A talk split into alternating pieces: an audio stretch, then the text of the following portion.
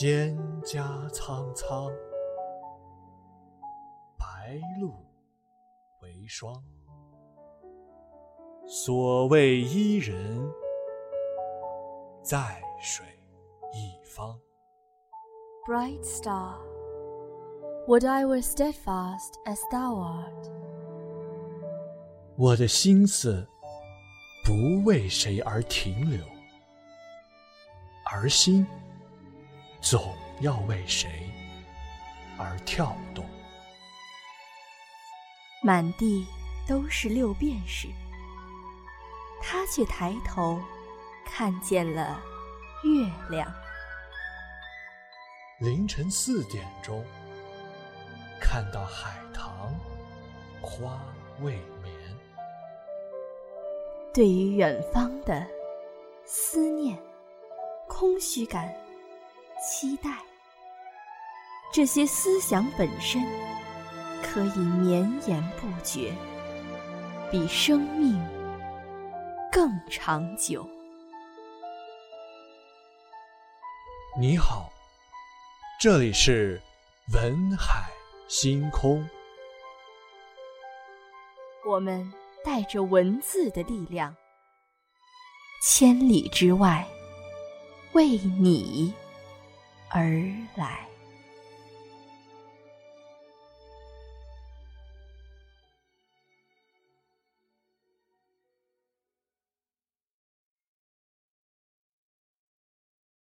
各位听众朋友，大家好，我是主播黄胜勋。我是主播李一飞。今天想和大家分享一下汪曾祺先生的《人间草木》。人间草木，顾名思义就是谈草木，谈人间趣事。汪曾祺先生的这本《人间草木》一共分为七个部分，有谈花鸟鱼虫，有谈四方时事，也有追忆联大岁月，写胡同，写葡萄，从花鸟到食物，再到故友。字里行间透露的都是闲情逸致，适合在午后闲暇时刻阅读一二。没有故作深沉的语气，仅诚实地记录着自己的感受，没有多余的华丽辞藻点缀，只是娓娓道来，慢慢地诉说这世间万物。一颗芋头，一把豆芽，紫薇花，葡萄架，昆明的雨水。这生活中的点点滴滴，在老先生笔下仿若有灵魂，同人一般的呼吸着，时而欢呼，时而忧愁着。汪曾祺先生的人生旅程，绝非如书中描绘的那般静谧美好。汪先生出生于战乱之际，在动荡年代更是饱受摧残，但他依旧保持着一颗童心。过往生活的不易，半点也没有出现在作品里，反而处处传达着轻松与惬意，甚至还夹杂着一丝幽默。贾平凹曾在一首诗中这样评价汪曾祺：“是以文胡修炼成老精。”汪先生是真正通透自由的人，写记忆中的花，记忆中的草。写出事物本身的样子，让读者无比的惬意放松。汪先生文字里流露出的人间烟火味道，着实让人流连忘返。写芋头，长出了几片碧绿肥厚的大叶子，在微风里高高兴兴地摇曳着。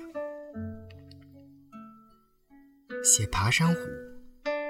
沿街的爬山虎红了，北京的秋意浓了。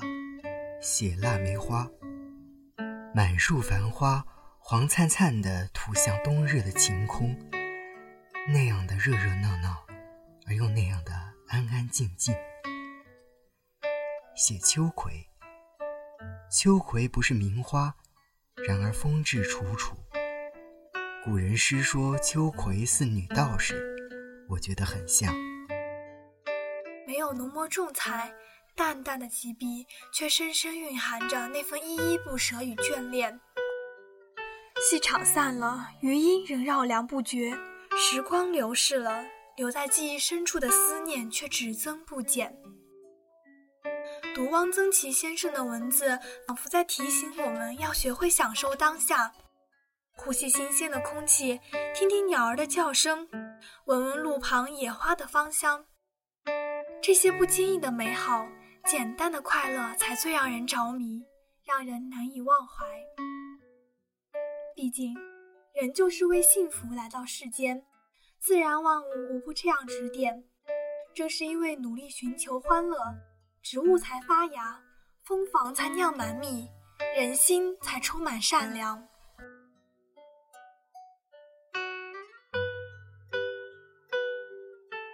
接下来，让我们一起品味一下《人间草木》中精彩的原文。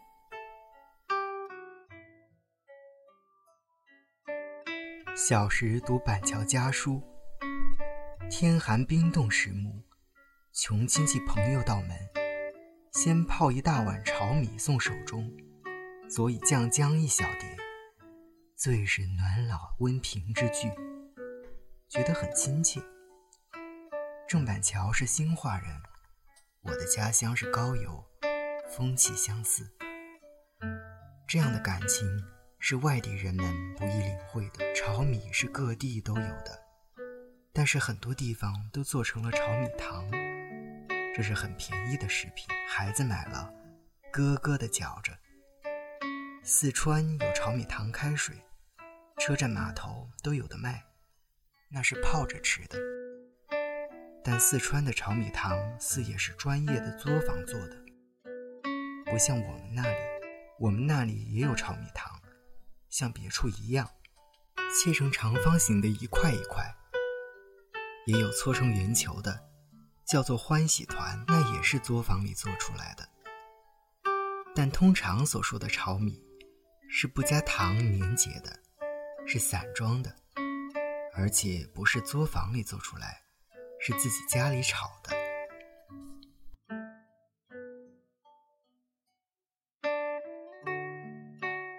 北京的穷人喝豆汁儿，有的阔人家也爱喝。梅兰芳家里有一个时候，每天下午到外面端一锅豆汁儿，全家大小一人喝一碗。豆汁儿是什么味儿？这可真没法说。这东西是绿豆发了酵的，有股子酸味儿。不爱喝的说像是泔水，酸臭；爱喝的说，别的东西不能有这个味儿，酸香。这就跟臭豆腐和起司一样。有人爱，有人不爱。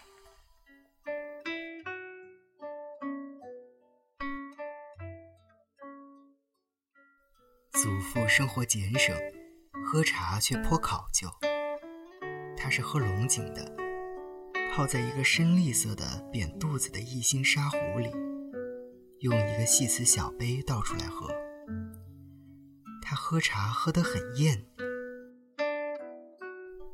一次要放多半壶茶叶，喝得很慢，喝一口还得回味一下。他看看我的字，我的意，有时会另拿一个杯子，让我喝一杯他的茶，真香。从此我知道龙井好喝。我的喝茶浓艳，跟小时候的熏陶也有点关系。后来我到了外面。有时喝到龙井茶，会想起我的祖父，想起孟子凡。我的家乡有喝早茶的习惯，或者叫做上茶馆。上茶馆其实是吃点心、包子、蒸饺、烧麦、千层糕，茶自然是要喝的。在点心未端来之前，先上一碗干丝。我们那里原先没有煮干丝，只有烫干丝。干丝在一个敞口的碗里堆成塔状，淋湿。糖倌把装在一个茶杯里的佐料——酱油、醋、麻油浇入。喝热茶，吃干丝，一绝。昆明茶馆里卖的都是清茶，茶叶不分等次，泡在盖碗里。文林街后来开了家摩登茶馆，用玻璃杯卖红茶、绿茶。滇红、滇绿。滇绿色犹如生青豆，滇红色似中国红葡萄酒，茶叶都很厚。滇红尤其浸泡，三开之后还有茶色。我觉得滇红比祁门红、英德红都好，这也许是我的偏见。当然，比斯里兰卡的利普顿要差一些。有人喝不来利普顿，说是味道很怪。人之好恶，不能勉强。我在昆明喝过大烤茶，把茶叶放在粗陶的烤茶罐里，放在炭火上烤得半焦，沁入滚水，茶香扑人。几年前在大理街头看到有烤茶罐卖。犹豫一下，没有买。买了，放在煤气灶上烤，也不会有那样的味道。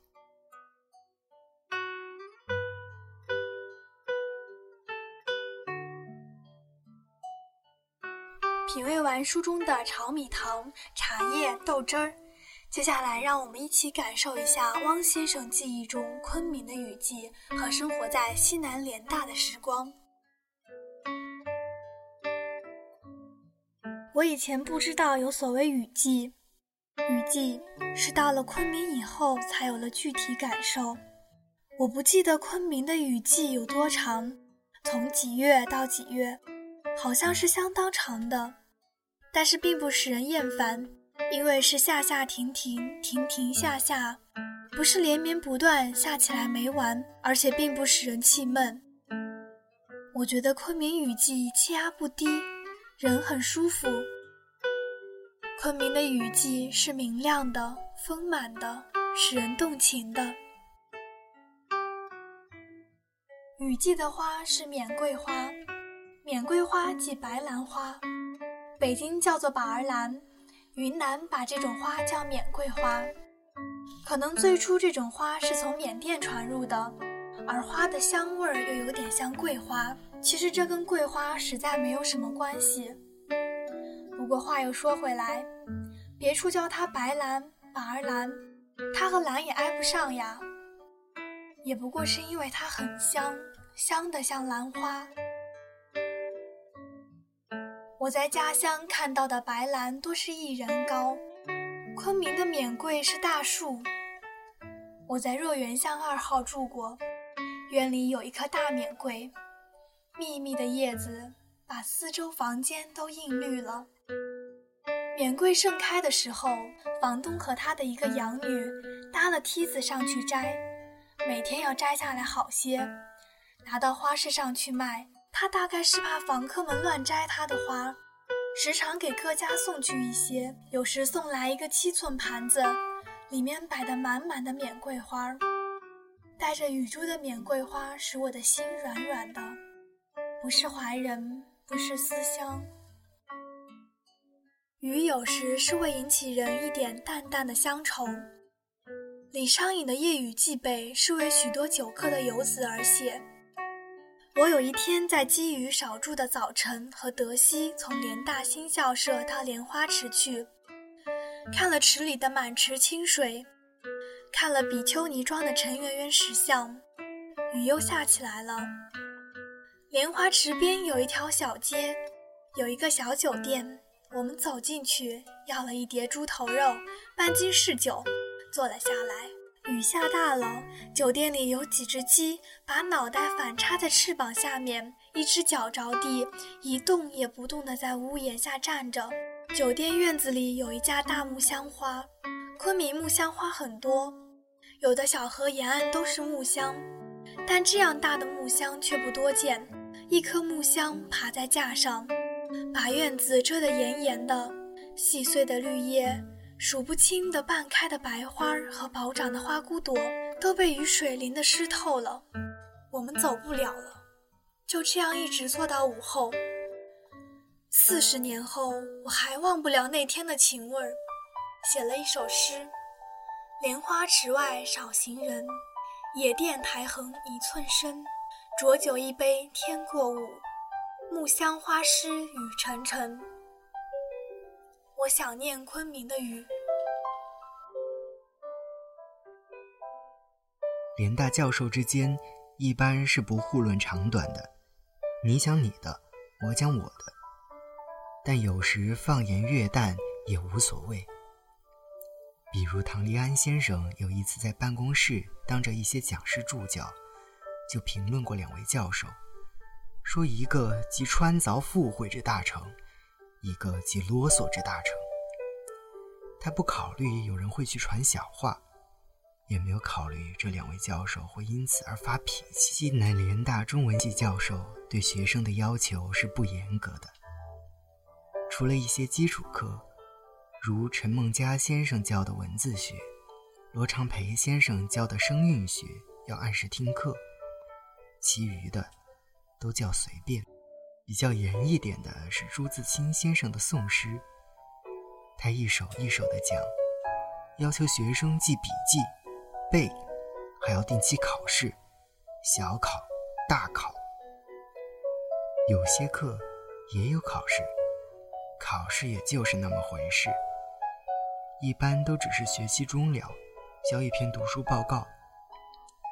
联大中文系读书报告不重抄书，而重有无独创性的见解，有的可以说是怪论。有一个同学交了一篇关于李贺的报告给文先生，说别人的诗都是在白底子上画画，李贺的诗是在黑底子上画画，所以颜色特别浓烈。大为文先生激赏。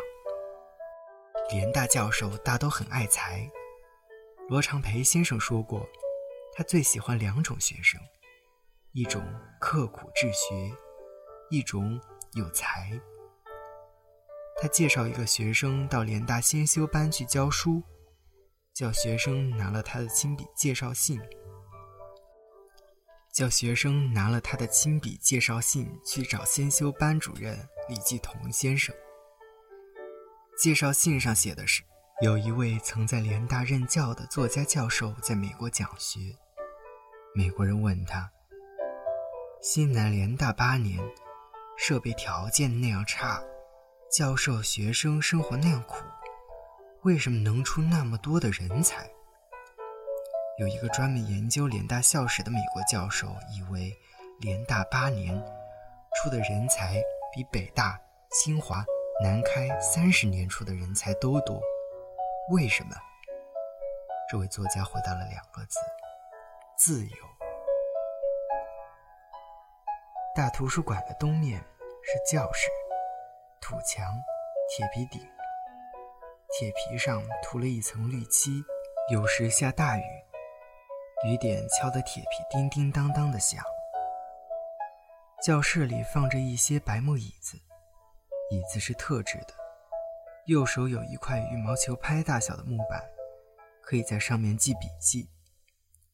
椅子是不固定的，可以随便搬动，从这间教室搬到那间。吴宓先生上《红楼梦》研究课，见下面有女生没有坐下，就立即走到别的教室去搬椅子。一些颇有骑士风度的男同学于是追随吴先生之后，也去搬。到女同学都落座，吴先生才开始上课。朱自清先生教课也很认真，他教我们宋诗。他上课时带一沓卡片，一张一张的讲，还要交读书笔记，还要月考、期考。我老是缺课，因此朱先生对我印象不佳。多数教授讲课很随便。刘文典先生教昭明文学，一学期才讲了半篇穆玄虚的《海赋》。闻一多先生上课时，学生是可以抽烟的。我上过他的《楚辞》，上第一课时，上第一课时。他打开高一尺又半的很大的毛边纸笔记本，抽上一口烟，用顿挫鲜明的语调说：“痛饮酒，熟读《离骚》，乃可以为名士。”他讲唐诗，把晚唐诗和后期印象派的话联系起来讲。这样讲唐诗，别的大学里大概没有。